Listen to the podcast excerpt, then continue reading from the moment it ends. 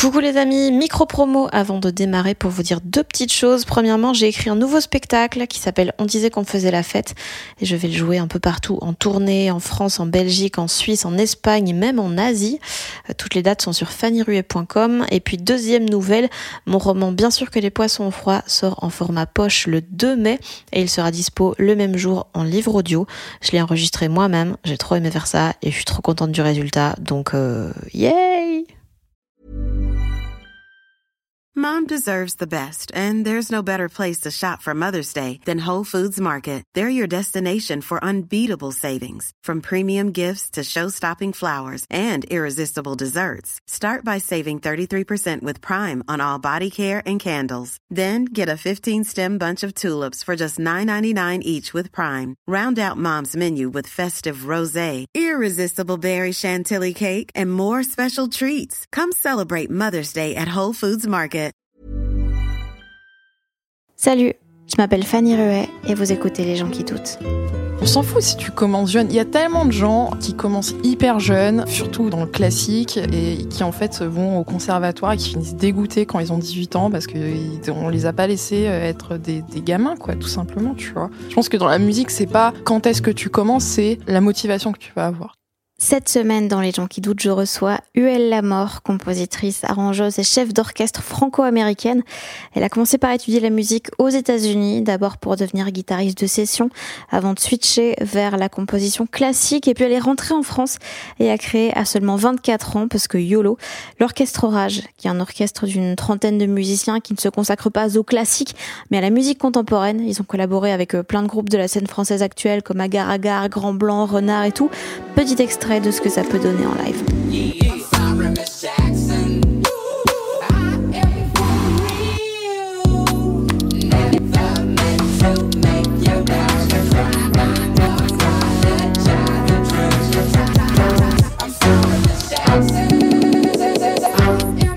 Également travaillé sur les arrangements de certains artistes comme Etienne Dao et elle compose aussi en solo. Elle a sorti son premier EP Tracks l'an dernier. Ça ressemble à ça.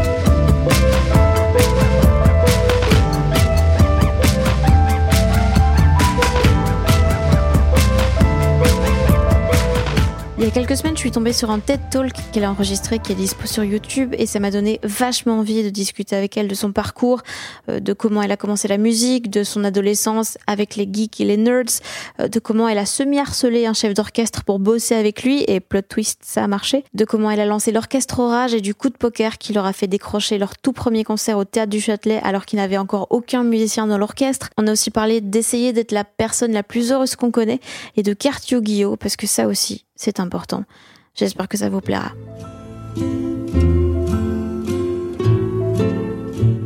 Pourquoi t'as fait une crise à 5 ans pour avoir un violon? Je sais pas.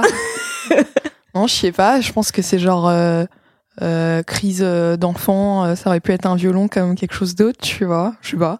Je, je pense que j'ai j'ai- j'aimais bien faire des crises pour plein de choses. Tu vois. Donc, Ouais, euh, mais c'est classe. Moi, je voulais genre une voiture Playmobil de police. Bah, je sais. ok. Euh, non, je sais pas. Euh, écoute, je, je sais pas du tout parce que euh, je, a priori, je connaissais personne qui en jouait et de toute façon, euh, ça a pas duré très longtemps avec cet instrument. J'ai détesté le violon, c'était horrible. Euh, C'est pas le meilleur instrument pour démarrer. ah, mais pour un enfant en éveil musical, c'est le pire. Tu vas le dégoûter de la musique. Moi, j'ai eu de la chance que ça m'a pas dégoûté de la musique, tu vois. Ça m'a plus donné envie de faire un autre instrument, tu vois, plus qu'autre chose. Mhm. Mais c'est le violon, c'est hyper dur. hein. C'est moi, les violonistes, ils m'ont dit avant de faire des trucs qui soient beaux, faut au moins mettre 3-4 ans, tu vois. Mais ça va, un enfant, ça a de la patience. Bah ouais, ouais, ouais, clair, c'est clair. Bah, je pense que pour un enfant, le mieux, c'est faire, euh, je sais pas, de la percussion, xylophone, des trucs comme ça. Ma nièce, euh, elle, elle, est- elle est au saxo. Et le saxo, apparemment, c'est bien parce que tu arrives à faire des trucs assez vite. La guitare, c'est super quand tu veux commencer un Mhm. instrument, et la basse aussi, parce que t'arrives très vite à jouer des morceaux, quoi, tu vois. C'est assez cool comme truc. Puis après, t'as fait de la guitare classique et t'as aussi détesté? Ouais. En fait, j'ai fait de la guitare classique parce qu'à la base, je voulais faire du flamenco. Ok. C'était ça l'idée. Genre, j'étais fan et je suis fan de flamenco, j'adore ça. Et sauf que au moment où euh, où j'ai demandé à faire du flamenco, en fait, il n'y avait pas de, enfin c'était ouf, hein, parce que mes parents vraiment cherché, il n'y avait pas de prof de flamenco pour enfants euh, à Paris, quoi, tu vois. C'est plutôt spécifique. Ouais, c'est hyper. Maintenant, je pense qu'il doit y en avoir, tu vois. Mais c'était juste impossible. Mhm. Donc en fait, euh, j'ai j'ai j'ai fait euh, j'ai fait des cours de de guitare classique et c'est enfin quand l'idée c'est de faire euh, des trucs à la Paco de Lucia, euh, des- du flamenco, du feu de Dieu et que tu te retrouves à faire des menuets, euh, c'est chaud quoi. Et du coup, après deux instruments qui te chauffaient pas, t'as quand même continué. Ouais, parce que après, euh, j'ai commencé à, à de plus en plus m'intéresser à l'aspect américain de ma culture via la Mhm. musique. Et Parce mon que père, ton, père est américain. ouais, c'est ça, du sud des États-Unis. Et mon père m'a fait écouter des trucs hyper charmés, genre euh, Jimi Hendrix, euh, les Allman Brothers, qui est le truc le plus redneck au monde. C'est hyper stylé. Et euh, et ouais, c'est des trucs ouais, au niveau guitare qui sont charmés. Et en même temps, il y avait euh, toute la vague euh, indé, euh, enfin la nouvelle vague de rock indé qui débarquait, tu vois. Les Strokes, les Arctic Monkeys, et c'est quand t'es guitariste, c'est genre euh, Mm. oh, je veux faire ça. C'est pas bien compliqué, mais c'est vachement stylé. C'est hyper stylé. euh, les gens de la scène sont hyper stylés, tu vois. Genre, ils sont iconiques tous d'une certaine manière et ça donne trop envie de te chauffer. Bah, je pense qu'il y a tellement de gens qui ont commencé la guitare à ce moment-là, Mhm. tu vois, parce que c'était un peu les nouveaux guitares héros. Donc, euh, ouais. Et du coup, tu mettais des vestes en cuir, tu jouais Reptilia? Euh, la veste en cuir, je l'ai pas eu. Euh, par contre, j'avais Vla les Slim. Putain, on devait avoir l'air tellement con, c'était chaud. Euh, non, j'avais grave les slims, euh, les petites boots. euh, euh, moi, j'avais pas la veste. Moi, j'avais, euh, moi, j'avais, tu sais, le manteau avec le col, euh, la- le blouson avec le col mouton, tu vois, genre Ah, cette yes, espèce de truc, un le bombers, tu vois. Euh, le chapeau, bien sûr, il fallait avoir. Oh là là. Non mais tu sais c'était cool hein. Fa- fallait, on est on, se tapait on se tapait des bars. On avait tous des petits groupes de rock euh, tu vois. Dans tel lycée il y avait ce groupe il y avait celui-là tu vois. Genre en plus j'étais dans un lycée genre mes parents ils m'avaient extirpé de Vitry-sur-Seine pour pour me mettre dans un collège euh, collège lycée catho privé. Donc c'était tous les bourgeois tu vois qui jouaient du rock. Donc ouais c'était c'était c'était drôle. C'était comment ton adolescence? Euh, bah c'était euh, bah mon adolescence ça coïncide justement à quand j'ai quitté Vitry pour euh, aller dans Paris. Même si je vivais toujours à Vitry mais j'allais juste à l'école dans Paris. Euh, bah c'était cool mais pendant en fait pendant la moitié de mon adolescence j'étais genre totalement trop bizarre. Genre je- enfin j'étais avec la bande des geeks et des nerds. Et à l'époque c'était pas cool tu vois, genre, je jouais aux cartes Yu-Gi-Oh!, Magic, je peignais des Warhammer. Si tu sais pas parce que c'est les si, Warhammer. bah, si, si, mais. euh, Ok, ouais. Du coup, j'ai- là, j'ai l'image du dragon blanc aux yeux bleus qui vient de me, Ah ouais, ah non, mais cette carte, quand tu l'avais en, holo- en holographique, c'était le feu. Ouais. Enfin, pff, oh, Moi, j'avais. Attends, c'était quoi? Exodia mhm. Genre, j'avais la tête. Ah ouais, mais il faut avoir les Bah, cinq Il faut avoir les morceaux, cinq, hein. mais j'étais j'étais déjà trop stylée d'avoir la tête, tu vois. Ouais, à l'école, ouais. les gens, ils étaient. Mais c'était dur de sortir Exodia en entier quand tu l'avais dans ton deck. Enfin, bref. Euh, donc ouais, enfin, j'étais j'étais vachement comme ça pendant longtemps. Et donc là, t'avais quel âge? T'avais genre 4. Non, je- là c'est quand je venais 14 d'arriver en sixième. J'avais en sixième, t'as quoi? T'as 11-12 ans? Et puis après, en fait, c'est quand j'ai commencé à vraiment faire de la musique sérieusement que ça a un peu changé, tu vois. Euh, quand j'ai commencé à vraiment jouer de la guitare sérieusement, à avoir des petits groupes, euh, à devenir cool, tu vois. Genre euh, là, euh, j'ai j'ai commencé à vraiment faire que de la musique et rien d'autre. Jusqu'au point où en fait j'ai décidé que j'allais faire ça et que le reste ça me faisait chier en fait les Warhammer et les mangas et les cartes, ça, me- ça me fait, j'adore toujours ça aussi, tu vois. Mais ouais, j'ai eu, euh, genre, j'ai eu toute la période où j'étais genre à fond euh, nerd et tout ça, euh, et et après, après, j'ai totalement switché vers la musique, quoi. Et c'était cool. Et tu te sentais moins bizarre? Ou c'était juste les autres qui te trouvaient moins bizarre? Euh, non, je pense que, en fait, j'ai l'impression que que c'était peut-être euh, un contexte où ton originalité devenait une force plutôt qu'une faiblesse quand tu fais de la musique, je trouve. Alors que que que quand t'es juste euh, original parce que tu, tu tu peins des petites figurines euh, du début du matin jusqu'au soir, c'est juste vu comme chelou, tu vois. Alors que je pense que quand t'es dans la musique, les gens sont Enfin, je sais pas. Tu vois ce que je veux dire? Ouais, ouais, c'est un peu. Tu reprends le. Tu, tu subis plus ton originalité, t'en fais quelque chose Voilà. un peu ça l'idée. euh, ouais. Voilà, c'est ça. Ok. Et toi, tu te sentais comment quand t'étais, euh... enfin là, genre t'avais tes groupes et tout, t'avais genre confiance en toi et tu savais que que t'allais faire ça dans ta vie, genre tu le savais ou tu voulais? Euh... Euh, je le savais ou je le voulais. Mais tu J'essaie de voir philosophiquement non, quelle non, est la différence est-ce, entre est-ce que tu savais que ça allait fonctionner parce qu'il n'y avait pas d'autre issue possible Mm. ou est-ce que c'est un truc où tu disais putain j'espère que ça va aller mais je suis pas sûre tu vois? Bah, je pense que normal, pendant un moment, euh, j'étais pas sûre, tu vois. Euh, au tout début, euh, parce qu'en fait, euh, pendant très longtemps, j'étais pas genre euh, une guitariste exceptionnelle ou une musicienne exceptionnelle, c'est juste que j'aimais ça, tu vois. Mais je pense que je mettais pas encore le travail qu'il fallait pour vraiment arriver à un autre niveau. Donc à ce moment-là, au tout début, tu vois, j'avais encore des choix de carrière qui s'offraient à moi, quoi. Enfin, même ça, des choix de carrière, enfin, choix de carrière, guillemets, guillemets, quoi, mais des idées de ce que je pouvais faire plus tard. Euh, mais euh, au fur et à mesure, en fait, euh, je me suis rendu compte que la peut-être la seule constante que j'avais dans ma vie et qui m'avait jamais lâché, c'était la musique, en fait, tu vois. Et je le voyais presque limite comme un devoir de, de me donner autant pour la musique que ce qu'elle avait donné pour moi, tu vois Mm. qu'il fallait en fait quoi qu'il arrive que je fasse de la musique et euh, même si je savais pas exactement ce que j'allais faire tu vois. En fait j'avais aucune idée de ce que j'allais faire. Je, je savais juste que je voulais travailler dans la musique.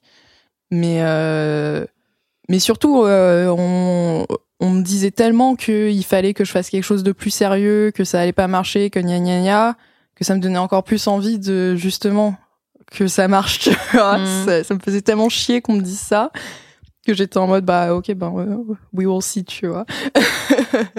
Après t'as fait un bac L et puis t'es parti euh, parti aux États-Unis.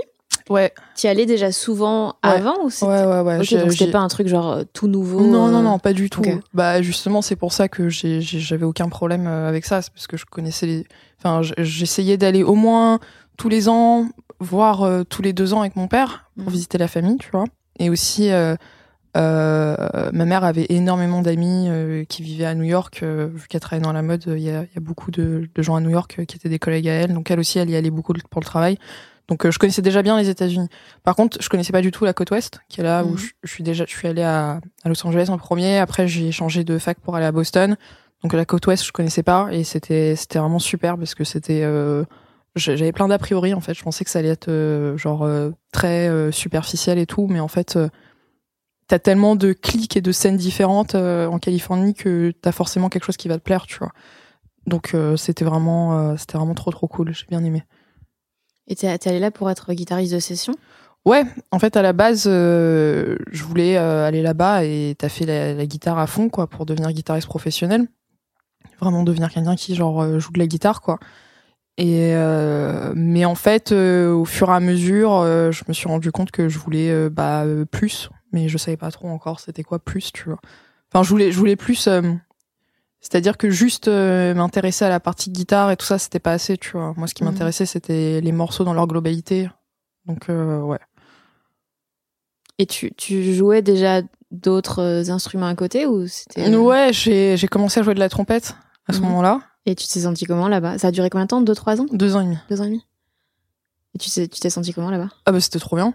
Je suis arrivée, euh, il y avait euh, il y avait des gens de de, de... c'était pas aussi international que quand je suis allée à Boston, mais il y avait quand même des gens qui venaient d'autres pays. Il y avait pas que des Américains, même si les Américains étaient majoritaires. Il y avait des gens qui qui qui, étaient là, qui étaient spécialistes de la country, euh, des gens qui étaient à fond dans le jazz. Il y avait des gens qui étaient à fond dans le métal. euh, T'avais genre plein de, de styles musicaux différents. Et euh, tout le monde était genre euh, hyper ouvert d'esprit c'était genre très positif comme attitude, tu vois. Et vu que c'était une toute petite école, ce qui est rare aux États-Unis, euh, en fait, c'est quoi une petite école pour les États-Unis? Je sais pas, euh, là c'était vraiment petit, on était 500, tu vois. ah ouais d'accord Enfin, l'autre, euh, l'autre où je suis allée à Boston, c'était petit aussi, mais on était 5000. C'est pas, tu vois, c'est, ouais là, c'était vraiment, c'est, c'est, c'est rikiki. Donc euh, voilà. Donc, t'as dit, t'es parti à, à Boston après et t'as as eu toute une phase où t'es devenu, euh, tu disais, un, un rat de bibliothèque. C'est quand t'as as, un peu switché vers le classique, là? C'est ça? J'ai pas, j'ai pas switché vers la classique. En fait, ce qui s'est passé, c'est que quand j'ai fini euh, à Los Angeles, j'étais hyper jeune, tu vois, encore. Je... Mais t'es toujours hyper jeune. non, mais oui, non, mais je suis toujours hyper jeune, mais là, j'étais vraiment très jeune, tu vois. Genre, j'avais, euh, j'avais pas 21 ans. Je, je, je pouvais même pas aller boire euh, dans les bars, tu vois. Oh. c'est, comme ça que je me souviens quel âge j'avais, tu vois. Est-ce que j'allais picoler euh, Non, non, ah, j'avais pas encore 21 ans, tu vois. Et je, sais pas, je savais pas trop encore ce que je voulais faire. Je savais que je, enfin, je, je savais qu'il fallait que j'étudie encore. Et euh, du coup, je suis allée à Boston. Et quand je suis allée à Boston, euh, en fait, j'en avais marre de jouer de la guitare, tu vois. Je jouais de la guitare depuis hyper longtemps, depuis euh, que j'avais 5 ans, quoi. Donc j'étais, ah, vas-y, franchement, ça m'intéresse plus, j'en ai marre. Je vais étudier un truc que je connais pas, mais que je pense qui, qui serait utile. Et je me suis dit, bah, je vais faire composition classique, parce que si je fais composition classique, je vais apprendre tellement sur sur tellement de familles d'instruments que je connais pas à la base parce que quand tu viens du rock et du jazz en fait tu connais les, les basses les guitares les batteries un peu les claviers tu vois mais c'est tout mhm.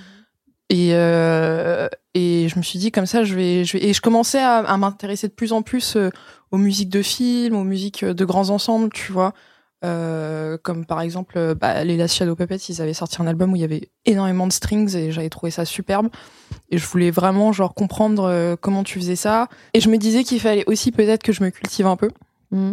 Et que, euh, et que ça me ferait du bien d'étudier, de me mettre en spé composition classique parce que c'était beaucoup d'histoire. D'ailleurs, c'était un truc qui faisait peur aux gens, c'est pour ça que personne n'y allait. Et voilà. Est-ce que tu étais genre toute seule en cours? Non, mais sur 5000, on était 10. Donc je peux te dire que c'était vraiment mais vraiment pas le truc le plus sexy de cette école, tu vois. Si t'es pas là, tout le monde le sait. Ouais, voilà. mais direct. euh, t'as, t'as, commencé à prendre des, cours de direction orchestrale aussi, mm. parce que c'était obligatoire. Mm. Et puis, t'as voulu choisir ça comme spécialisation. Mm. Et là, t'as été choisi alors que vous étiez 5 sur 5000 à être choisi sais, on n'était que 5 sur 5000. Bon, déjà, il faut remettre dans le contexte. Hein. Les gens qui voulaient faire cette spé, on n'était pas beaucoup à la base, tu vois. On était juste 5 sur 6 à être pris. Non, mais, non, mais c'est ça. Non, mais il y avait peut-être une vingtaine de personnes qui essayaient de, de, de rentrer dans l'aspect, mais c'était pas genre... Euh, enfin, tu vois, c'était un truc qui était connu pour être euh, chiant, difficile, qui te rajoutait des heures de cours, alors qu'on en avait déjà beaucoup, tu vois. Euh, c'était, enfin voilà, bref, on s'en fout. Moi, j'étais juste contente parce que euh, parce que j'avais réussi à convaincre tout le monde que je pouvais le faire. Donc j'étais là, ouais Donc euh, ouais, c'était cool et, euh, et, c'était super. Euh, J'étais contente. C'est quoi la, la plus grosse différence que tu as ressentie entre les États-Unis en termes d'enseignement justement de la musique vis-à-vis -vis de la France? Bah, je pourrais pas trop dire parce que j'ai jamais fait d'école de musique en France. Mais euh, de ce que j'en entends, moi j'ai l'impression qu'en France c'est c'est beaucoup euh, en France, aux États-Unis j'ai l'impression que c'est beaucoup plus euh, euh dans l'éducation positive. J'ai envie de dire. J'ai l'impression qu'en France euh, on se concentre beaucoup sur les défauts et les les les quand tu joues un morceau sur tout ce que t'as mal fait, tu vois. Mhm. Alors qu'aux États-Unis on va plus te dire de te concentrer sur tout ce qui est positif dans ce que t'as fait. Et aussi, euh, enfin, je sais pas si j'étais restée en France, si j'aurais eu l'opportunité d'étudier la direction orchestrale, par exemple, ou même mm. la musique classique. Je pense pas que ça serait arrivé, parce que vu que j'avais pas fait le conservatoire, euh, je pense que j'aurais, j'aurais jamais, je serais jamais, je serais jamais rentrée dans une école, tout simplement. Donc, euh, ouais, j'ai l'impression qu'on te, on te, te donne plus une fenêtre d'opportunité qui est un peu plus grande. T'aurais fait quoi si t'étais restée en France? Je sais pas. je préfère pas y penser, ça me donne des crises d'angoisse.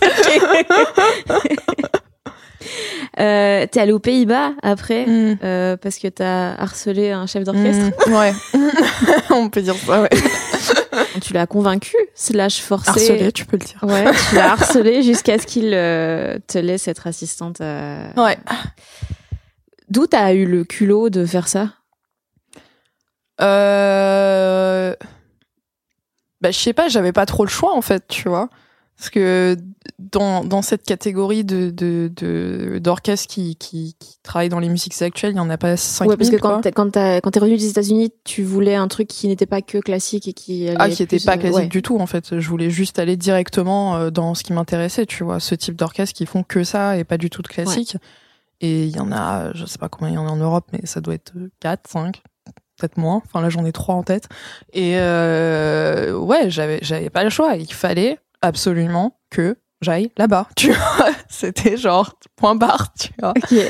Genre c'est c'est c'est tout. Enfin, et, et je pense que c'est aussi un un truc euh, à que que à l'américaine quoi, c'est que ils t'apprennent de pas avoir peur de faire ça, tu vois. J'ai l'impression que que par exemple euh, en France on est beaucoup plus pudique et réservé et on a peur de se ridiculiser en faisant certaines choses alors qu'aux États-Unis on t'encourage à tu vois juste y aller et si on te dit non bah passer à autre chose tu vois. Quand j'ai quand j'ai envie de faire un truc euh, je je, je, je le dis quoi. Puis après si ça se fait pas euh, tant pis hein. Je pense que la plupart du temps t'as tout à y gagner rien à perdre Pourquoi t'es revenu en France après tout ça plutôt que d'aller dans des pays anglo-saxons anglo-saxons où justement il y a plus de plus d'opportunités peut-être là-dedans Hmm. Bah déjà les États-Unis, euh, après tout le bien que j'en ai dit, je déteste ce pays. Ok. Je le dis en, en, en étant une fière américaine qui a son passeport. Je trouve que enfin ça me ça me gavait et puis au moment où je suis partie, c'était au moment euh, des élections aussi où le pire des États-Unis ressort à chaque fois. Et euh, et Là puis on je- était en 2014 euh, euh, 16 2016. Ok. Ouais. Et euh, c'était, enfin, je sais pas, genre ça. Fallait absolument que je parte. J'en pouvais plus. Genre euh, tous les jours, je me levais en me disant quand est-ce que je pars. Et euh, et puis la France, ça me manquait, hein, tu vois. Genre, enfin, j'ai grandi en France. euh, moi, j'adore la France. C'est hyper cool. Je trouve que les, il y a une manière de faire à la française que j'aime bien, et je trouve que la vie est plus douce ici. C'est plus, c'est plus calme, c'est plus tranquille. Et l'Angleterre, ça m'a jamais spécialement attiré pour vivre là-bas. J'aime beaucoup Mhm. travailler avec les Anglais, mais vivre en Angleterre, c'est pas trop, je sais pas, ça a jamais été un truc qui m'a trop intéressé. Mais ouais, enfin, mais je pense qu'il y a, il y a plein de choses qui me manquaient, comme manger un croissant. euh. non, mais c'est, tu, sais quoi, après 7 ans, c'est, c'est- t'apprends à apprécier ça. le premier croissant que tu manges, putain, même si c'est la Micaline à la- au relais, tu vois, t'es genre, oh my god, what is this? Non, mais ouais, ouais, franchement, je, je voulais, je voulais revenir, je voulais revenir en France et, euh, et aussi, je pense que, que, je pense que c'est cool aussi quand tu as eu la chance d'avoir une, une éducation un peu différente, qui est peut-être pas encore proposée euh, en France, de venir et de, de, de partager ton expérience Mhm. et aussi peut-être de faire avancer les choses parce qu'en France euh, il y a une scène musicale qui est super euh, je- donc euh, ouais enfin je, je sais pas je trouve que c'est bien de, de, de revenir au vivre dans le pays euh, que t'aimes tu vois et lui donner de l'amour aussi Et quand t'es euh, quand t'es revenu, t'as assez vite euh, créé euh, Orchestre Orage avec Mhm. euh, avec tes copains. Et je trouve ça assez marrant la façon dont vous avez fait votre premier concert, qui était juste un gros coup de poker. Genre. ouais c'est ouf Oupsie ah oups concert dans deux mois Ouais, tu peux raconter l'histoire. euh, Bah, en gros, euh, on s'était on s'était retrouvés avec deux potes à moi, enfin techniquement trois, mais à l'époque on était vraiment que deux. Donc plus moi trois, mais techniquement quatre. Oh là là. Et euh, et euh, donc on avait cette idée d'orchestre. Moi j'étais revenue d'Hollande, donc j'avais un peu une idée de, de comment il fallait qu'on organise le truc à notre échelle, qui était toute petite.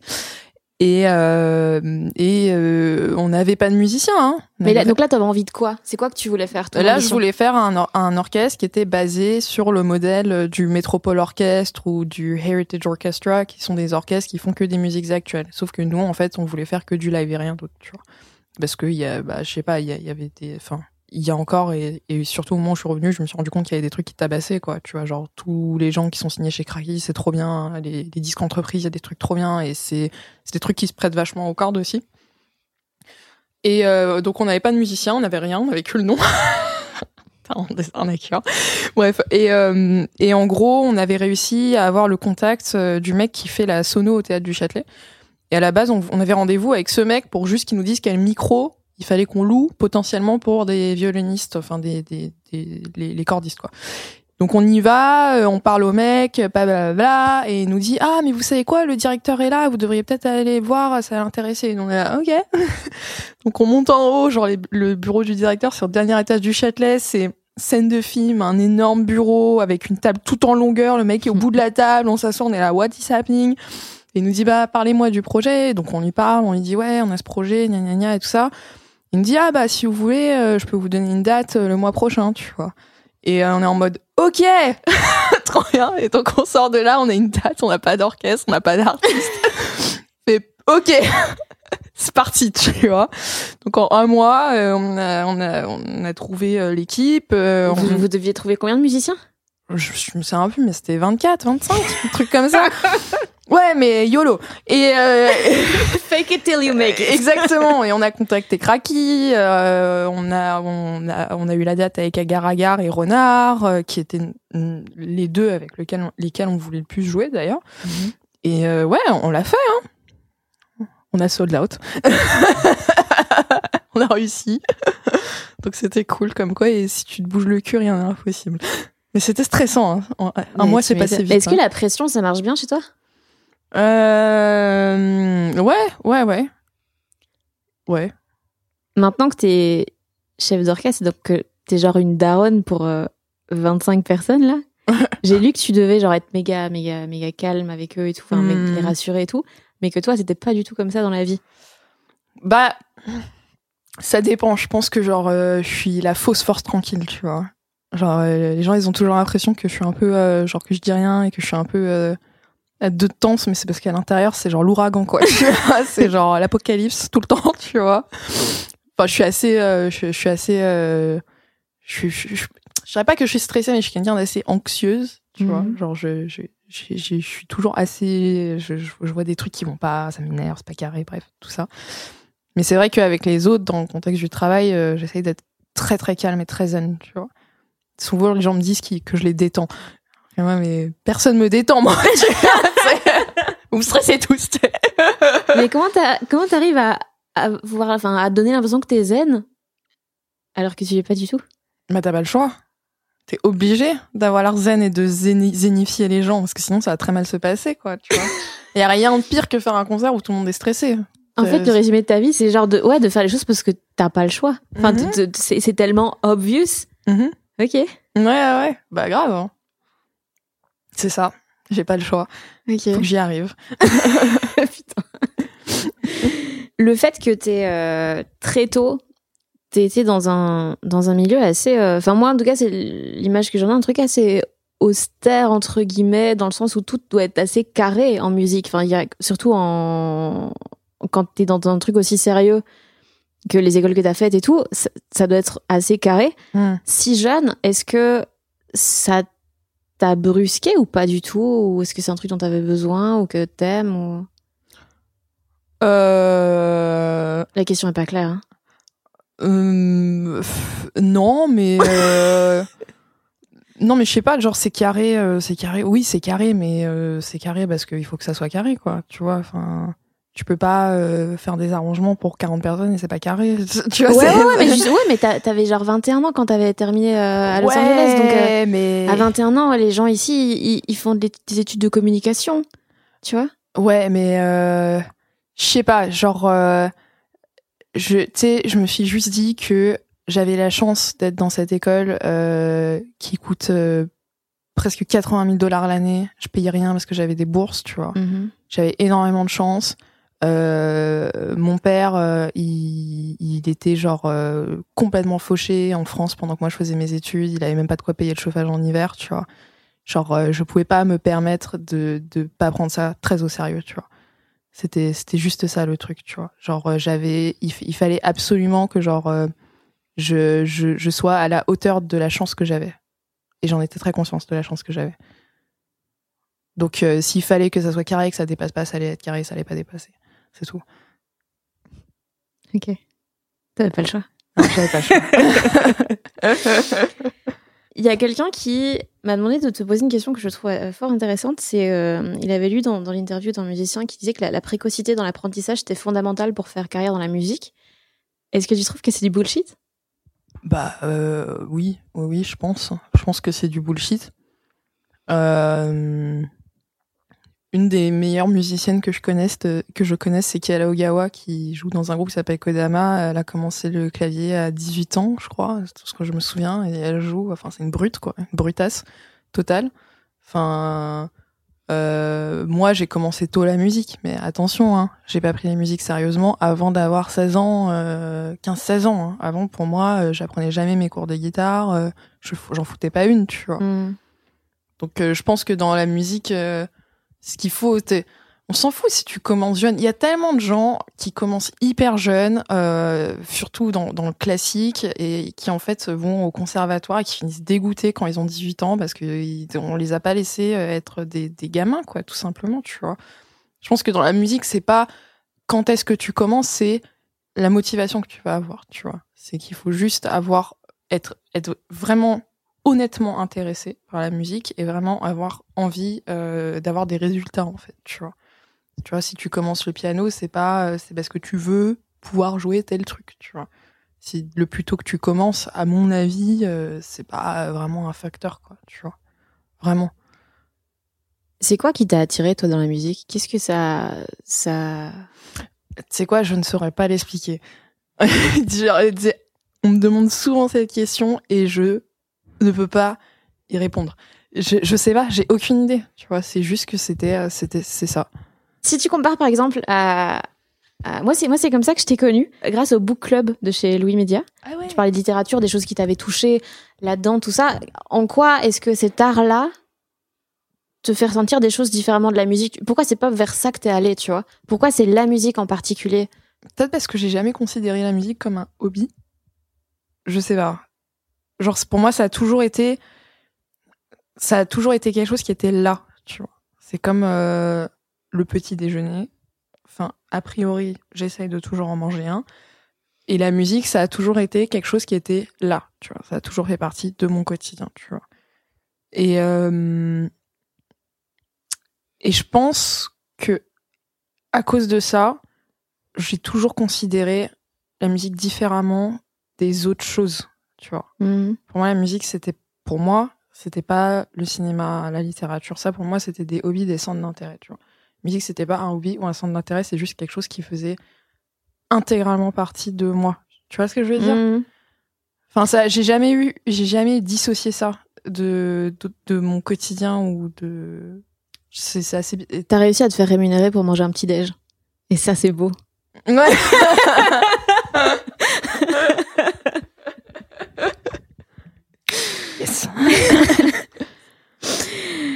Euh, c'est quoi qui te plaît le plus dans ton travail actuel Déjà, c'est quoi ton travail actuellement? Parce que tu, tu bosses sur plein de projets en même temps.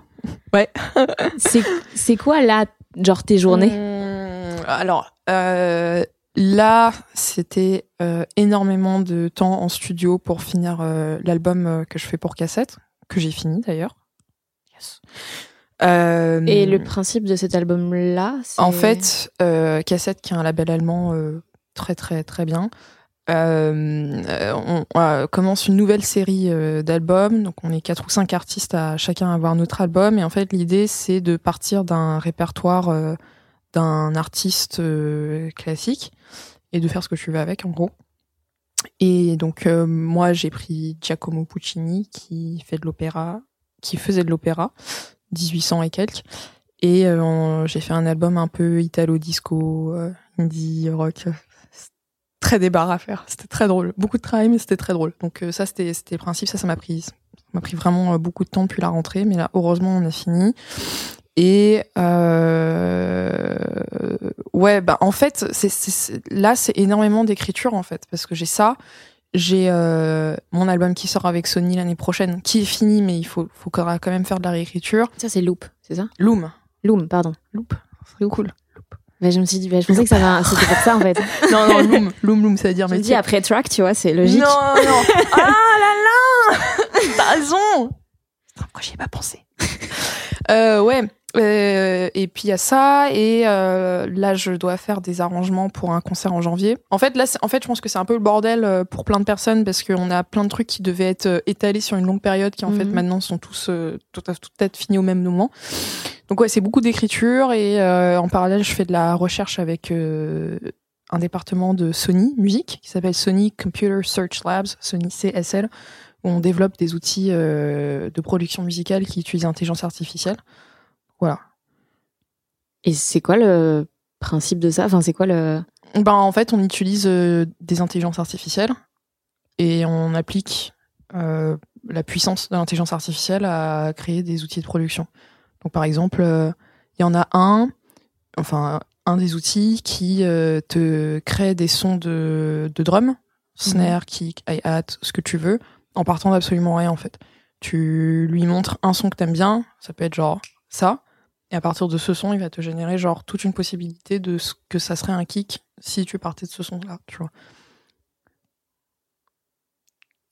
Technique. T'es quoi? T'es, tu te situes je l'ai perdu. comment Non, non, non, mais tu te situes comment vis-à-vis de ça justement, de, de des évolutions technologiques qui permettent de de créer énormément de choses en très peu de temps et et, et, et qui perd peut-être un peu l'aspect euh, Ah bah. fait soi-même quoi. Un truc que je peux te dire, c'est que vu que maintenant je peux parler de l'intelligence artificielle parce que je travaille vraiment dessus pour de vrai, ça prend beaucoup de temps et c'est pas automatique. Donc, Ouais, mais euh, une fois que c'est fait, c'est fait. euh, bah le développement prend beaucoup de temps, puis après c'est. Euh, bah euh, non, parce qu'en fait, euh, euh, non, non, non, ça prend vachement de temps parce qu'en fait, c'est des, des trucs qui, qui apprennent constamment. Donc en fait, pour avoir le résultat que tu veux, il faut passer euh, deux heures sur ton ordi pour avoir euh, le son de kick que tu veux, tu vois, juste ça. Ça prend tellement. Après, t'as un résultat, un truc incroyable, mais euh, je pense que c'est c'est c'est vraiment ancré dans l'imaginaire collectif que euh, l'intelligence artificielle c'est quelque chose qui euh, fait gagner du temps et remplace l'humain.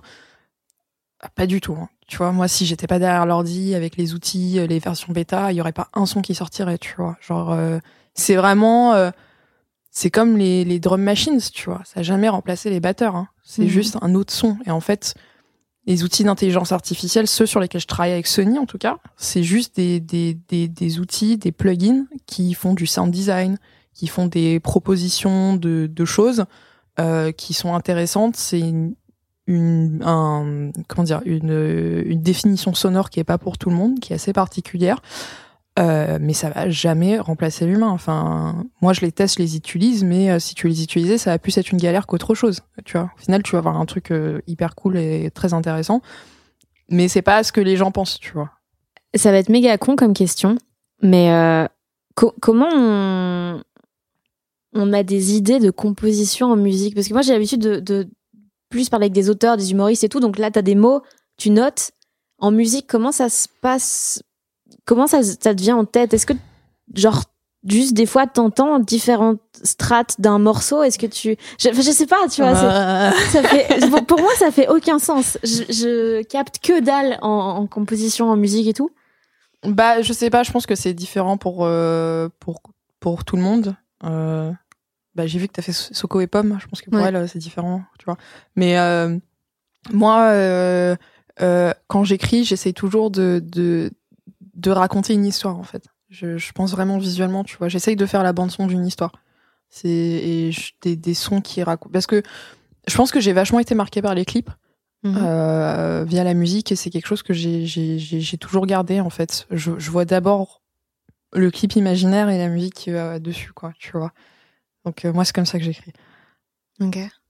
Sur ton EP, il y a un truc qui m'a trop angoissée. Ah ouais. C'est que il y a un morceau euh, qui raconte justement quand t'es allé à Kyoto pour la première fois, il me semble, Ouais, et que du coup t'étais paumé, ouais. tu parlais pas la langue, t'avais Ouais. pas de quoi te payer un ticket de métro. Et ça, tu vois, c'est une version soft de tous mes cauchemars. Ah ouais. Et du coup, ça, en fait, c'est un truc qui m'a qui m'a marqué dans tous les trucs que j'ai lus sur toi et tout, c'est que t'as toujours l'air à l'aise dans des endroits euh, qui sont pas chez toi. Hmm. Qu'est-ce que tu trouves là-dedans? Euh... Euh, Qu'est-ce que je trouve là-dedans? Euh, Je sais pas. Je crois que j'ai besoin de m'occuper l'esprit, tu vois. Mais t'as Netflix? Oui, j'ai Netflix, mais mon Netflix, on sait tous qu'il y a que de la merde sur Netflix depuis un moment, mais Ça dénonce. Ouais, je sais pas. Je pense que euh, déjà être statique, ça m'ennuie. Enfin, je suis quelqu'un qui s'ennuie très vite. Toujours été un énorme problème, tu vois. Je, je m'ennuie très, très, très, très, très vite. Donc j'ai toujours besoin euh, de voyager, de faire des trucs, de, de, de, de pas être chez moi, de pas être statique, de toujours avoir des projets. Sinon, mais c'est, un enfer, quoi, tu vois. Genre, euh, c'est, j'ai, besoin de ne pas m'ennuyer. C'est vraiment nécessaire. Et, quand tu dis ne pas t'ennuyer, c'est genre ta capacité de concentration, elle est grande ou est-ce que t'es aussi vite, très vite euh, déconcentré par euh, n'importe quoi Bah, je suis pas vite déconcentrée, mais je suis très vite ennuyée. D'accord, ok. Tu vois, genre. euh, Oui, bah, déjà, genre, j'ai j'ai du mal à me concentrer euh, de manière générale, euh, sauf pour certains trucs où genre ça devient l'inverse, où je me concentre euh, énormément, au point où ça devient assez flippant. Mais, euh, mais ouais, je, je, je, me, je me fais chier assez vite, donc il faut que, il faut que je trouve des trucs. C'est juste une particularité que j'ai, tu vois, qui fait que ça peut être un peu fatigant au quotidien, mais euh, ouais, j'ai besoin de, de, de tromper mon esprit, lui faire croire qu'il ne s'ennuie pas. Est-ce que t'es devenue la personne la plus heureuse que tu connais? Euh, bah ouais, enfin je pense, j'espère. Ça serait bien, non D'être la personne la plus heureuse que l'on connaisse. C'est le Bah but, ouais, je pense. C'est ouais. J'avais jamais entendu cette phrase et, et du coup quand j'ai entendu que tu la disais à la fin de ton j'allais dire Netflix special euh, ton TEDx putain de ton TEDx j'ai trouvé ça très joli Bah oui, mais je pense que c'est le but. Hein. En plus, je pense que maintenant, euh, vu qu'on a les réseaux sociaux et que on voit ce qu'on voit des autres, c'est toujours ce qu'ils veulent qu'on voit. Je pense qu'il y a beaucoup de gens qui ont l'impression qu'ils sont la personne la plus malheureuse qu'ils connaissent, tu vois. Parce que tout ce qu'on voit, c'est ah yeah yeah amazing amazing, tu vois. Mhm. Mais tu sais pas en fait ce qui se passe euh, chez les autres, tu vois. Souvent, c'est ceux qui ont l'air d'être le plus heureux qui sont le plus tristes, d'ailleurs, souvent. Et euh, et je pense que ouais, le but c'est d'être la personne la plus heureuse que l'on connaisse. C'est tellement triste si on ne l'est pas en fait, tu vois. Et si les autres le sont, je pense que c'est faut se pousser à être la personne la plus heureuse qu'on connaisse. faut pas avoir le choix Bah, si t'as le choix de pas l'être, mais c'est mieux de l'être, je pense. Même si c'est pas forcément vrai au début, ça le sera forcément au bout d'un moment. donc sur de l'autoconviction euh, poussée vraiment à son paroxysme là. Hmm, je pense que c'est de l'autoconviction qui mène à des actions. Tu vois. Et puis, je pense qu'il faut pas être trop dur avec soi-même aussi, tu vois. Je crois que, dans, euh, tu sais, on a l'impression qu'il faut que ça aille vite, qu'il faut toujours être beau, toujours gna gna. Pff, Tu vois. C'est qu'il y a bien de se lever, euh, de faire sa lessive. euh, non, mais vraiment, quoi, tu vois, genre, euh, je sais pas. t'es jamais trop dur avec toi-même? Si, constamment. C'est pour ça que justement, on est donc dans l'autoconviction voilà. ok C'est l'hôpital qui est sous la charité. C'est un peu euh, la, la définition de moi-même. Euh, mais non, non, non. Si, si, bien sûr. Parfois, je, parfois, je le suis, tu vois. Mais, euh, mais en même temps, enfin, je le suis par rapport à, à ma musique plus qu'autre chose, tu vois. Je suis pas du tout dur avec moi-même pour le reste, tu vois. Enfin, je, je procrastine surtout. hein. à tu part, fais quoi quand tu procrastines? Je sais pas, mais euh, genre, euh, qu'est-ce que je fais? Je passe 4 heures sur YouTube, à regarder des, des, j'ai des, j'ai des phases où je regarde des vidéos et j'en regarde 20. J'ai la même chose, tu vois. Genre, à un moment, je regardais, je regardais de l'ASMR pâtisserie. yes C'était incroyable.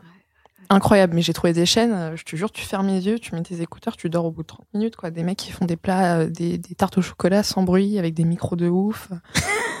Incroyable. Donc ouais, enfin, à part sur tout ce qui est euh, c'est quand que tu vas sampler ça?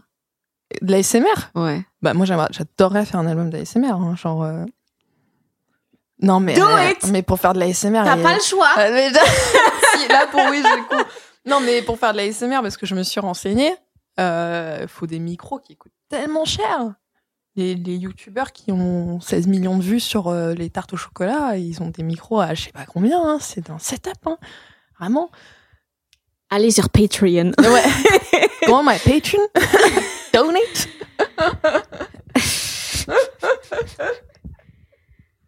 Euh, Oui, donc c'est quoi le truc le- qui te rend le, la plus heureuse dans ton travail actuellement? Ce que t'aimes le plus? Actuellement, ce que j'aime le plus, c'est de travailler avec des gens avec qui j'ai toujours voulu travailler. Ça, ça, je suis très contente de ça. Là, récemment, j'ai bossé avec un mec qui s'appelle Alphamist, qui, qui vit à Londres, et enfin, je suis, euh, j'ai essayé de- d'être hyper pro au téléphone et par Zoom, mais c'était très dur, tu vois. Ben, oh yeah, Alpha, sure, I'll do this for you. Et derrière, j'étais là, ah Donc ouais, ou de, bah là, je fais, je fais, la, je fais la musique euh, d'un film pour Aïssa Mega, et enfin, j'ai- toujours voulu la rencontrer parce que je trouve qu'elle qu'elle est vraiment super cool. Euh, ouais, franchement, ça fait plaisir. Et, euh, et surtout, ce qui me fait plaisir, c'est c'est d'avoir des deux disques qui sortent sur des, des bons labels, quoi, tu vois, et des gens qui ont vraiment confiance. Parce que bon, euh, quand je suis rentrée, j'ai fait beaucoup de direction orchestrale, donc les gens étaient un peu en mode, Euh, elle c'est une chef d'orchestre, alors que j'étais là, non, je suis chef d'orchestre euh, parce que euh, voilà, ça m'a fait kiffer d'être chef d'orchestre et de faire que ça pendant un an et demi. Mais à la base, j'écris de la musique, quoi. C'est surtout ça que je fais en fait. Donc là, ça fait plaisir que enfin je vais faire que ça pendant un moment, je pense. Et et aussi, bah, un truc qui fait plaisir, mais ça, ça fait plaisir à tous les musiciens, c'est quand tu commences enfin à, à gagner décemment ta vie, quoi. Enfin, bien sûr, on- tu fais pas de la musique pour gagner de l'argent, mais ça fait, c'est quand même un truc qui fait plaisir, quoi, au bout d'un moment. Quand t'es plus à, à genre être euh, au- à 10 euros près, tu vois, à chaque Mm. fois. euh, je ne suis pas riche. Encore. mais ça fait plaisir de genre, de, de, d'avoir, euh, de plus être constamment stressé, quoi. Il y a un truc qui m'a fait marrer que t'as dit dans le book club, c'est que t'aimes bien les livres où il y a des personnages euh, qui assez lentement perdent la raison. Ouais. Pourquoi? Euh, parce que je trouve ça hyper intéressant quand c'est écrit. euh, enfin, Je trouve ça hyper intéressant de. Je sais pas, ça m'a toujours. euh, Je pense que tout le monde a, a genre une fascination un peu what the fuck, tu vois. Et genre, moi, j'ai toujours trouvé ça un peu super cool. euh, par exemple, dans le Horla, quand tu. Enfin, je sais pas si tu vois, genre, c'est un, un livre de Maupassant avec un mec qui, tous les jours, euh, c'est un peu son journal intime, et il perd la boule de plus en plus. Et tu vois, genre, chaque jour, qu'il y a des trucs qui commencent à être un peu. tu vois, jusqu'à ce que tu sois en mode, ok, ce mec est totalement starve, tu vois. Et, euh, et ouais, c'est, un process qui m'a toujours vachement intéressé. Je trouve ça cool quand c'est narré par, je sais pas, je, je, je saurais pas l'expliquer. Je trouve ça très intéressant. Ou il y a un autre livre, euh, c'est pas vraiment la folie, mais l'arrivisme euh, poussé à son paroxysme qui, qui en vient presque de la folie. Un autre livre qui s'appelle Le Rouge et Noir, qui est horrible, qui fait 800 pages, mais je l'ai relu récemment, je me suis rendu compte qu'il est pas si horrible que ça. Où le mec devient de plus en plus un connard avec son C'est entourage. Stendhal, ça ou... Ouais. tellement long. Faut le lire en diagonale, c'est le secret. Et euh... ouais, parfois, il faut dire la vérité. Hein. Et, euh... et ouais, c'est hyper intéressant de voir que, au travers de plusieurs situations qui lui arrivent, il devient de plus en plus un énorme fils de pute, quoi, tu vois. Et ça je trouve ça intéressant. T'écoutes quoi en ce moment? Euh, j'ai fait une grosse phase, euh, le dernier album d'Apollo Noir, qui est un Mhm. producteur, c'est trop cool, qui s'appelle Weapons, et le dernier album de Yale, c'est hyper cool. Et un autre mec qui s'appelle Alban Claudin, qui vient de sortir un album aussi, qui est très cool. C'est aussi en français? Il est, à la base, il joue, euh, il joue du clavier avec Clara Luciani, mais il fait aussi du piano en mode. Ah oui, celui avec ses longs cheveux? Ouais, on dirait un, un, un anglais. Genre, euh, il a, Ouais. il a la coupe de, de Liam Gallagher. Il a, il a sorti un album euh, au piano instrumental hyper beau. Mais ouais, le dernier album de Yale, je l'ai trouvé hyper cool. Les chansons, elles sont drôles et c'est bien produit et c'est cool. Et, euh, et l'album d'Apollo Noir était vachement bien. J'ai vraiment très, j'ai vraiment beaucoup kiffé. Enfin, je le connais, dé- je le connais déjà et j'aimais bien ce qu'il faisait. Mais là, ça, franchement, j'ai trouvé ça super cool. Et tu, c'est quoi vraiment la collaboration que t'aimerais faire dans le futur? Le truc vraiment où tu te dis, mais le jour où j'ai fait ça, c'est bon, I'm done. Il y a plein de trucs que j'aimerais faire, mais je pense qu'il y en a aucun qui est au-dessus d'un autre, tu vois. Et j'ai plein de, de... Tu les aimes tous comme tes enfants? Non, je... Trop bizarre. non. Weird. non, non. Euh, non, non, non, mais genre, euh, il y, a, y, a des- y a des musiques de films que j'aimerais faire. euh, J'adorerais, enfin, euh, ouais, j'ai des rêves, tu vois, j'aimerais trop faire un truc avec Florence Welch. Je suis genre... mé- ah, mais euh, je suis tellement fan de Florence Welch, c'est genre, euh, euh, elle chante tellement bien, euh, tout ce qu'elle fait, c'est c'est trop cool. Et puis j'aime bien parce qu'elle elle est dans, dans son, dans, elle fait son truc quoi. Ouais, donc Florence in the Machine. Ouais. Ceux qui ne. Et je suis, et je suis hyper, je, je suis hyper fan d'Adèle. Hein, pour ceux qui connaissent pas, mais je, je suis mais en karaoké, je suis une tueuse. Hein. Ah ouais? Ah non mais c'est. euh, Vas-y, Non, je non, te non. mets un petit YouTube. non, non, non, je- Ma copine elle me dit que je chante super mal, que je dois surtout pas chanter, donc je ferai pas tuer. non, genre c'est vrai que je, je ne chante pas très bien, euh, mais ouais, je suis, je suis hyper fan d'Adèle. Si un jour j'ai la chance de, de, de faire des arrangements pour Adèle ou un truc comme ça, je serais trop contente, tu vois. Ça, ça... Non, vraiment ça, ça, ça me Elle est avec plaisir. nous ce soir. Ah non, arrête. euh, franchement, je, je, je passe out direct. hein. Genre, ah, Ah, mais j'espère bien, c'est la moindre des choses Ah, quand mais, euh, Adèle t'appelle. Ah non, mais en plus, ça a l'air d'être euh, super cool. Au-delà de ça, quoi. Ça a vraiment l'air- ça, ça a l'air d'être quelqu'un de, de bien. J'espère qu'il y a des rumeurs comme quoi elle, elle va, elle sort peut-être avec Chris Brown. J'espère que c'est pas vrai.